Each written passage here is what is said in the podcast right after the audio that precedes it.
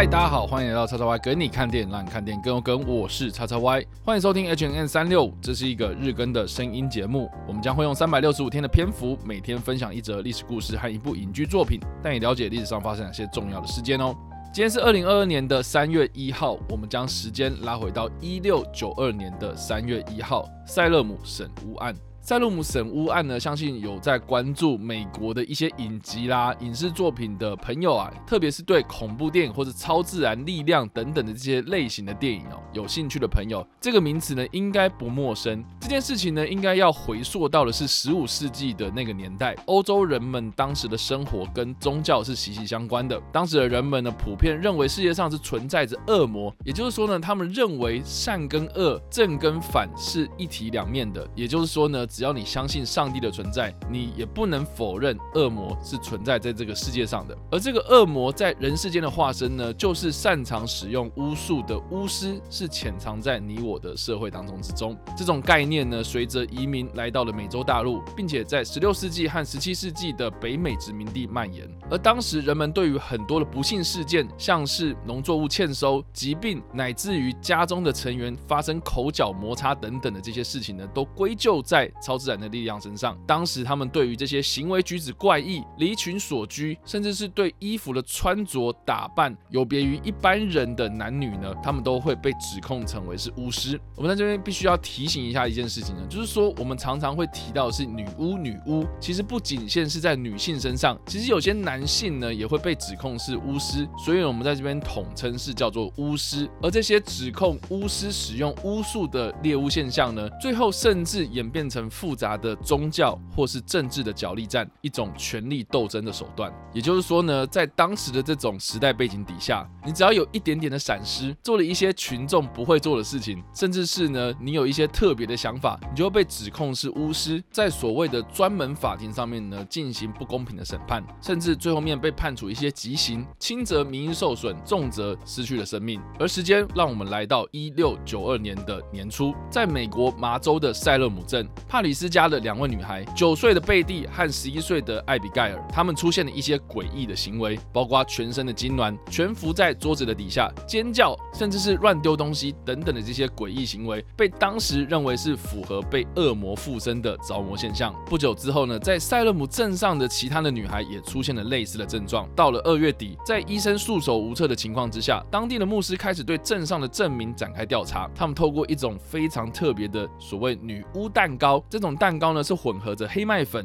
和那些所谓着魔的女孩的尿液混合制成的女巫蛋糕，是为了要找出是谁对这些女孩施法的重要工具。当然，我们以现代的科学角度来看呢，这种女巫蛋糕的做法呢，真的是非常的荒谬。当然呢，这些女巫蛋糕拿去给狗吃之后呢，他们想要找到这所谓的巫师，最后是失败了。在这位牧师的陪同之下，他们带着这些女孩去指认了镇上所谓的巫师到底是谁的时候呢？他们最后在一六九二年的三月一号。将当地的一位拥有印第安血统的女奴提图巴，以及塞纳古德和塞纳奥斯本三位女性呢，指控他们对这些女孩进行施法，让这三位女性成为了塞勒姆审巫案的最初三位的被告。就在提图巴、塞纳古德、塞纳奥斯本这三位女性被提告拘禁之后呢，塞勒姆的女巫事件并未止息。并且呢，有越来越多的所谓受害者，甚至是在人们互相指控的情况之下呢，这起审巫案持续到五五月，总共有六十二个人不限男女被指控拘禁。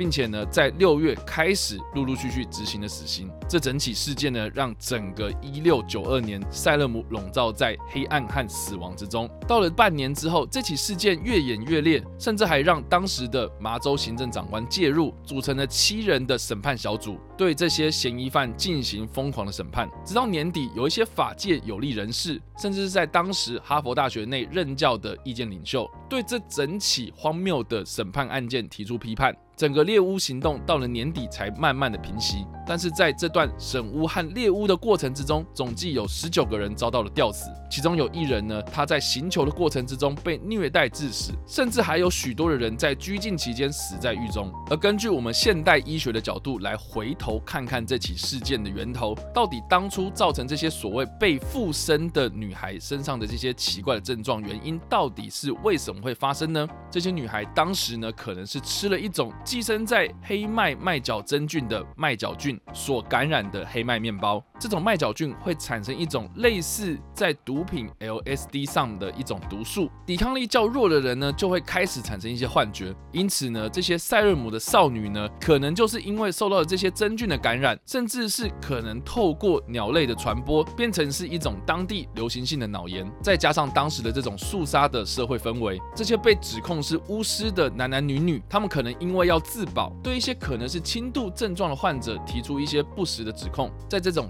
生理上的折磨和心理的不安的互相影响之下，催化出这整起塞勒姆神物案的悲剧。而在当年的这座塞勒姆小镇，现在已经被改名成丹佛斯。直到今天呢，神万还是仍然受到这些幸存者家属的后裔所关注，并且他们组织了一些民间团体，试图要为这些受到冤屈的受难者还以他们的清白。而就在他们的努力之下，在一九九二年，在当年这群巫师被绞死的地点，成立了纪念公园，并且设有纪念碑，记录这些无辜的受害者姓名，供后人警惕和悼念。当然，我们回头看看这三百年前的塞勒姆神巫案，会觉得很荒谬、很可笑。但是难保在过了三百年之后呢，回头看看我们现在所发生的这些事情，我们人类似乎一直都对于一些未知的力量有所恐惧，恐惧产生的仇恨，仇恨就引起了这些悲剧的事件发生。我们到底什么时候呢，才能够包容异己，对那些可能异于常人？和所谓一般群众不同的人们有更大的包容力，去试着了解、化解这些观念上、政治立场上、阶级啦，或是种族上等等的这些差别呢？也正因为塞勒姆神巫案的重要历史意义，这起事件在美国的艺术圈、文化圈有很重要文化层面的影响。它被改编成多部的电影和影集，甚至是还有一些文学作品、舞台剧、戏剧创作，都有很多关于塞勒姆神巫案，甚至是以。塞勒姆神屋案这起事件来作为发想的故事延伸，而我们在这边所推荐的电影呢，是在二零一六年所推出的一部恐怖片。验尸官这部电影呢，是由挪威籍的导演安德烈奥多所执导，在当年的多伦多影展午夜疯狂单元获得了观众票选奖。这部电影的故事呢，是在描述一对验尸官的父子档，他们受到警方的委托调查一具无名女尸，而这具女尸沉尸的地点呢，是在一个非常残忍的凶杀案现场，她被埋在凶杀案现场的树下，并且完好如初。但在这对父子档的验尸过程之中，渐渐发现了这具女尸似乎。和三百年前的塞勒姆神屋案有所关联，让这对父子党面临到一连串科学无法解释的恐怖现象。我记得我当初我在看这部电影的时候，是一个人去电影院看的，而且甚至差一点包场。这部片虽然相对冷门，而且题材呢也相对的小众，但是我认为呢，这部片的故事格局虽然是只是聚焦在这两个人身上，但是它的恐怖戏剧张力真的是非常非常的强。他非常用心的考究了有关于验尸官在验尸的过程之中，他们所做的一些步骤。并且从这些步骤的蛛丝马迹，试图要为不会说话的尸体来还原真相。当然呢，这段故事呢是牵扯到有关于塞勒姆神屋案，它的恐怖元素呢就不会单单只是要吓观众的那种突发式惊吓。因为塞勒姆神屋案呢，它的本质就是一场冤案。这些受害者在遭受到折磨甚至是死亡之后，他们到底要怎么样洗刷他们的冤屈？那些很幸运还保有后代的人，或许可以为他们的祖先来平反，但是那些默默无闻，甚至是社会边缘人，在被遭受到这种指控的时候呢，他们是有多么的无依无靠。我们从这段故事，甚至是相关的影剧作品当中，我们就可以认识到当年的猎巫行动是有多么的疯狂。好了，以上呢就是我们今天所介绍的历史事件——塞勒姆审巫案，以及我们所推荐的电影《验尸官》。不知道大家在听完这个故事之后有什么样的想法，或是没有看过这部电影呢？都欢迎在留言区帮留言，或在首播的时候来跟我们做互动哦。当然呢，如果喜欢这部影片或声音的话，也别忘了按赞、追踪我们的脸书粉丝团、订阅我们 YouTube 频道、IG 以及各大声音平台，也别忘在 Apple Podcast 三十八里牌上留下五星好评，并且利用各大的社群平台推荐和分享我们的节目，让更多人加入我们的讨论哦。以上呢就是我们今天的 H N 三六，希望你们会喜欢。我们下次再见。见拜。